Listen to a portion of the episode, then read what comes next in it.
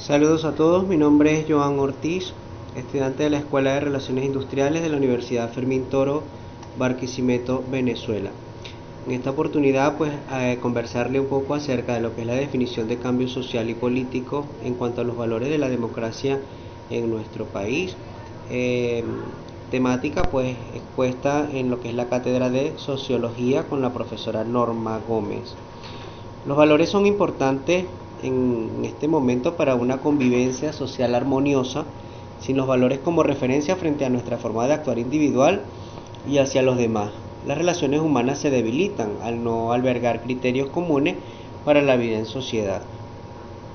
Los valores son características positivas de gran importancia, pues presto que estos nos ayudan a ser mejores individual y socialmente. Estos se pueden enumerar muchos mm, de acuerdo a su modalidad de clave para la construcción de una mejor sociedad, pero siempre se debe tomar en cuenta que todos se encuentran interligados. La democracia como sistema político moderno es una forma de vivir en sociedad que solo es viable si se fundamenta en un conjunto de valores, como la libertad, la igualdad, la justicia, el respeto, la tolerancia, el pluralismo y la participación. Estos valores que son fundamentales para su funcionamiento son el resultado de la evolución de nuestras sociedades. A continuación voy a detallar los siete valores más importantes de la democracia. Entre ellos tenemos la libertad, el cual es fundamental para un sistema democrático, pues ella garantiza al individuo la posibilidad de autogobernarse. Esto también pues significa que una persona no está obligada a asumir o acatar aquellas obligaciones o vínculos que no acepte como válidos. La libertad garantiza al individuo participar voluntariamente en las acciones y decisiones políticas que le atañen. Sin embargo, la libertad no puede ser ilimitada. Acaba donde empieza la de los otros, por así decirlo. En una democracia la libertad como forma de participación política y social se traduce en libertad de expresión de pensamiento, de reunión, de asociación, de manifestación, de sufragio, entre otras cosas. La igualdad es un principio según el cual el Estado debe garantizar que todos los ciudadanos tengan los mismos derechos y obligaciones, sin favorecer o menospreciar a uno u otro individuo o grupo. En la vida política y social de una democracia se debe respetar el derecho de todos sin importar el color de piel, el sexo, la religión, el origen o el poder adquisitivo. En la igualdad no hay para el Estado ricos o pobres, mejores o peores, empresarios u obreros, sino solo una clase de individuos que en este caso es el ciudadano.